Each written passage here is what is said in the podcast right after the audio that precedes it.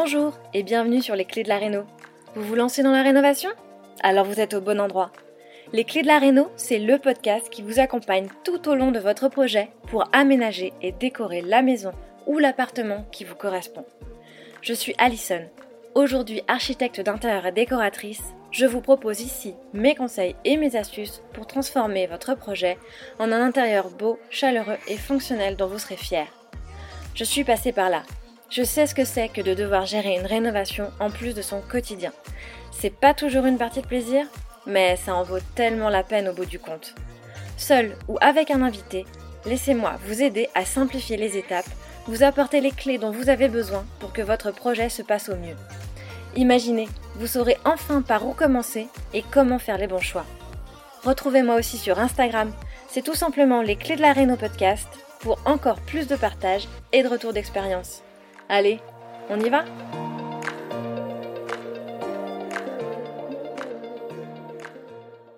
Hello mes très chers rénovateurs et mes très chères rénovatrices et bienvenue dans ce nouvel épisode de Les clés de la réno, le podcast. Alors aujourd'hui, on se retrouve pour parler du planning de ta rénovation. Effectivement, je suis convaincue que la rénovation de ta maison ou de ton appartement peut être une aventure passionnante, mais ça peut aussi être un vrai défi. L'un des aspects les plus cruciaux de tout projet de rénovation, c'est bien la gestion du temps, aussi bien que la gestion de ton budget. Un planning bien organisé est essentiel pour que ton projet se passe sans accroc et justement pour éviter de dépasser ton budget. Alors que je travaillais à la création du programme Imagine ta réno, ça m'a amené à justement réfléchir au calendrier de tout projet de rénovation au déroulé d'un projet et à la manière de simplifier encore plus les étapes pour que mes élèves puissent avoir une meilleure visibilité sur, euh, leur projet. L'une des choses les plus délicates lorsqu'il s'agit de concrétiser une rénovation sur mesure, et, c'est bien euh, l'une des choses les plus difficiles à appréhender, surtout quand on n'y connaît rien et qu'on est novice, c'est bien le nombre de variables qui peuvent modifier le cheminement de ton projet personnel. Parce qu'effectivement, on peut se demander pourquoi certains projets vont durer six mois alors que d'autres vont durer deux ans. Alors qu'en fait, il s'agit toujours du même parcours de rénovation. Qu'est-ce qui impacte les délais? Quels sont les éléments qui peuvent influer ton calendrier ou qui peuvent modifier l'ordre dans lequel tu dois faire les choses? Et surtout, comment trouver les moyens d'optimiser ces impondérables temporels? C'est ce qu'on va voir aujourd'hui, j'espère, effectivement, dans cet épisode. Alors d'abord, un élément des plus importants, c'est évidemment la taille et la complexité de ton projet. Effectivement, ces deux éléments auront un impact majeur sur ton planning. Puisque si tu refais juste une pièce ou quelques pièces, ça peut être bouclé en quelques semaines, mais une rénovation complète de ta maison peut prendre des mois. Donc effectivement, plus ton projet est complexe, plus il lui faut du temps euh, pour être planifié et euh, pour que tous les travaux soient réalisés. De cette façon, effectivement, plus tu fais des changements, et notamment dans la redistribution des pièces, si tu envisages de modifier des cloisons, ou plus précisément si tu envisages de changer l'emplacement des réseaux d'eau, parce que tu redistribues les pièces qu'on appelle les pièces techniques, que ce soit une cuisine ou une salle de bain ou encore une buanderie, ça va nécessiter effectivement de changer l'emplacement des réseaux. Et ça, euh, effectivement, ce sont des travaux plus complexes à mettre en œuvre, qui vont nécessiter plus de temps à tes artisans et aussi qui vont euh, être euh, plus budgétivores, on va dire. Si également ton projet nécessite de, de, rénover une surface qui soit supérieure à 150 m2, dans ce cas, tu vas devoir recourir légalement à un architecte. Et le fait de recourir à un tiers euh, un professionnel de la rénovation, ça va ajouter nécessairement des délais, des délais de conception qui lui sont indispensables pour réfléchir et de faire les propositions qui conviennent. Euh, c'est aussi euh, nécessairement des délais d'autorisation, mais on en parlera un peu plus tard. Si effectivement ton projet prévoit une extension ou une surélévation, on est naturellement dans un projet complexe qui va nécessiter d'avoir plus de temps. Donc c'est assez naturel, c'est assez logique un projet complexe prend plus de temps qu'un projet, qu'un plus petit projet ou un projet qui va se limiter à une forme d'embellissement du bien existant. De la même façon, donc, plus tu te charges toi-même de réaliser les travaux, plus ça va prendre du temps. Surtout si ce euh, c'est pas ton métier, si, tu as une autre profession que tu exerces euh, en semaine et que ton chantier finalement tu vas euh, lui, lui, attribuer de ton temps sur ton temps libre, donc éventuellement soirée ou sur les, week-ends. Si tu délègues des travaux à des artisans, tu vas peut-être attendre à ce qu'ils viennent sur ton chantier, mais une fois qu'ils sont là, en principe, ça va avancer. Enfin, ça aussi, ça peut dépendre des artisans. Mais tu vois que l'implication que tu peux avoir dans tes travaux euh, ou euh, le, taux de délégation que tu vas faire à des professionnels va nécessairement impacter le planning de ta rénovation.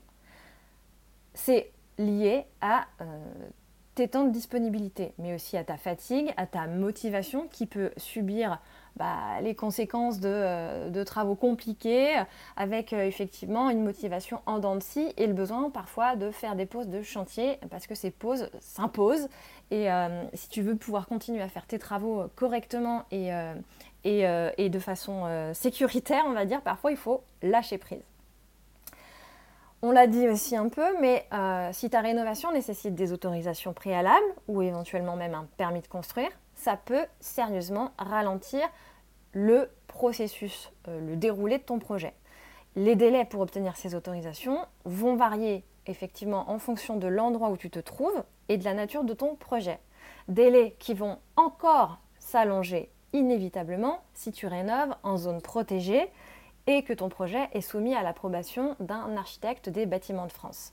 Donc il est effectivement bien crucial d'anticiper euh, ces délais qui s'imposent à toi, de planifier ces étapes dès le départ pour éviter euh, bah, euh, des, retards inattendus, mais, même des déceptions parce qu'effectivement tu n'imaginais pas que ça pouvait prendre autant de temps. C'est aussi la disponibilité de tes artisans qui peut euh, impacter de façon euh, majeure la gestion de ton planning. Effectivement, les meilleurs professionnels ont souvent des calendriers bien remplis, ce qui signifie que tu pourrais devoir attendre avant de démarrer les travaux, attendre qu'ils soient disponibles. Donc le fait de planifier à l'avance et de s'assurer euh, de, réserver les artisans avec lesquels on veut travailler, c'est parce que c'est indispensable et c'est s'assurer souvent ben, d'une qualité de travail et d'une forme d'écoute parce que les bons artisans, ben, effectivement, ils sont en général pas disponibles immédiatement.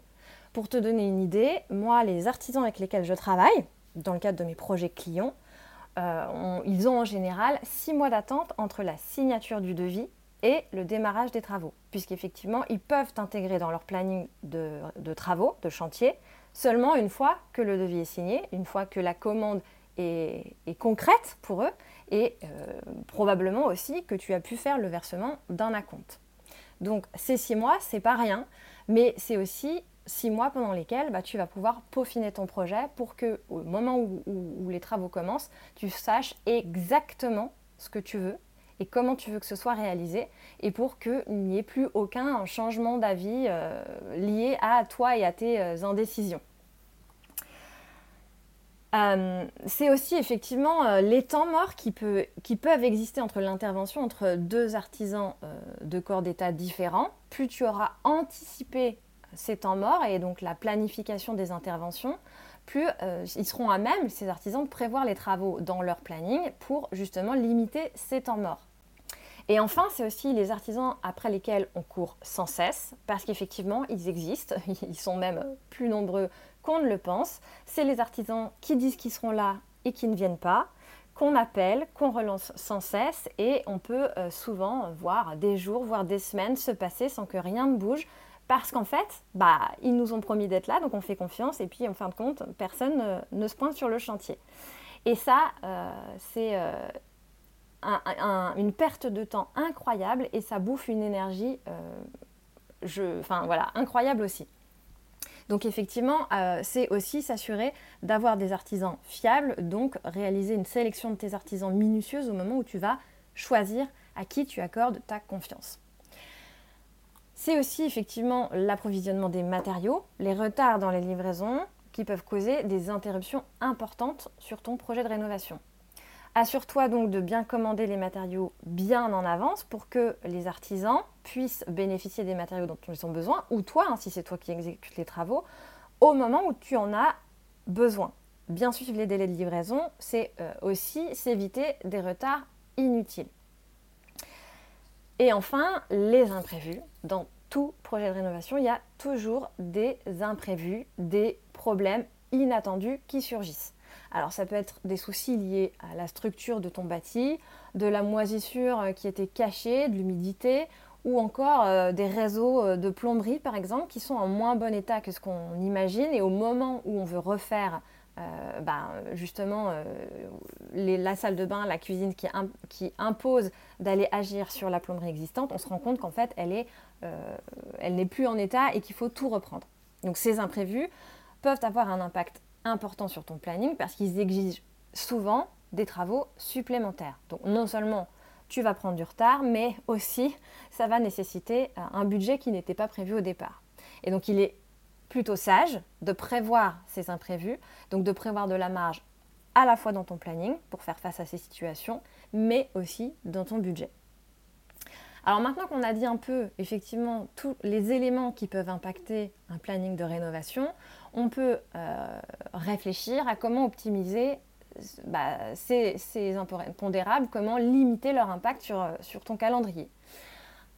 Première chose à faire, effectivement, je le dis souvent, mais c'est une planification minutieuse. Un projet bien préparé, bien en amont des travaux. Prends le temps de planifier chaque étape de ton projet, d'avoir une visibilité sur tout, ce qui peut arriver, en tenant compte effectivement de tous les délais potentiels, qui soient liés au permis, euh, à l'approvisionnement en matériaux, à la disponibilité des artisans ou encore aux imprévus comme on vient de le dire. Tu peux souvent capitaliser sur euh, certains temps de latence pour optimiser certains délais. Par exemple, le temps de latence que tu vas subir dans le cadre de la vente de, ton projet, enfin le temps que tu, signes chez le notaire, pour euh, faire tes demandes d'autorisation. Ce qui permet d'optimiser les semaines où de toute façon, bah, il ne pourrait rien se passer sur ton chantier puisque tu n'as toujours pas signé et que tu n'es toujours pas propriétaire. Parce que oui, tu peux faire tes demandes d'autorisation même si tu n'es pas encore propriétaire. C'est aussi profiter de ce délai euh, de latence de la vente euh, pour bah, passer du temps à tout ce qui est lié à la conception, que ce soit toi qui t'occupe de la conception de ton projet, donc faire tes plans d'aménagement, imaginer euh, euh, la sélection de tes matériaux, de tes couleurs, de tes finitions, de tes luminaires, enfin voilà, faire euh, envisager toutes les possibilités et faire tes choix en conséquence, ou que tu délègues cette partie à un professionnel qui va s'assurer de te faire des propositions qui vont nécessiter des délais de validation puisqu'on procède par étapes et que euh, en, entonnoir en fait plus, plus les étapes plus tu vas valider des étapes et plus ton projet va être définitif. Donc c'est aussi les délais de conception qui peuvent être intégrés au temps de latence lié à la vente ou aux, demandes d'autorisation.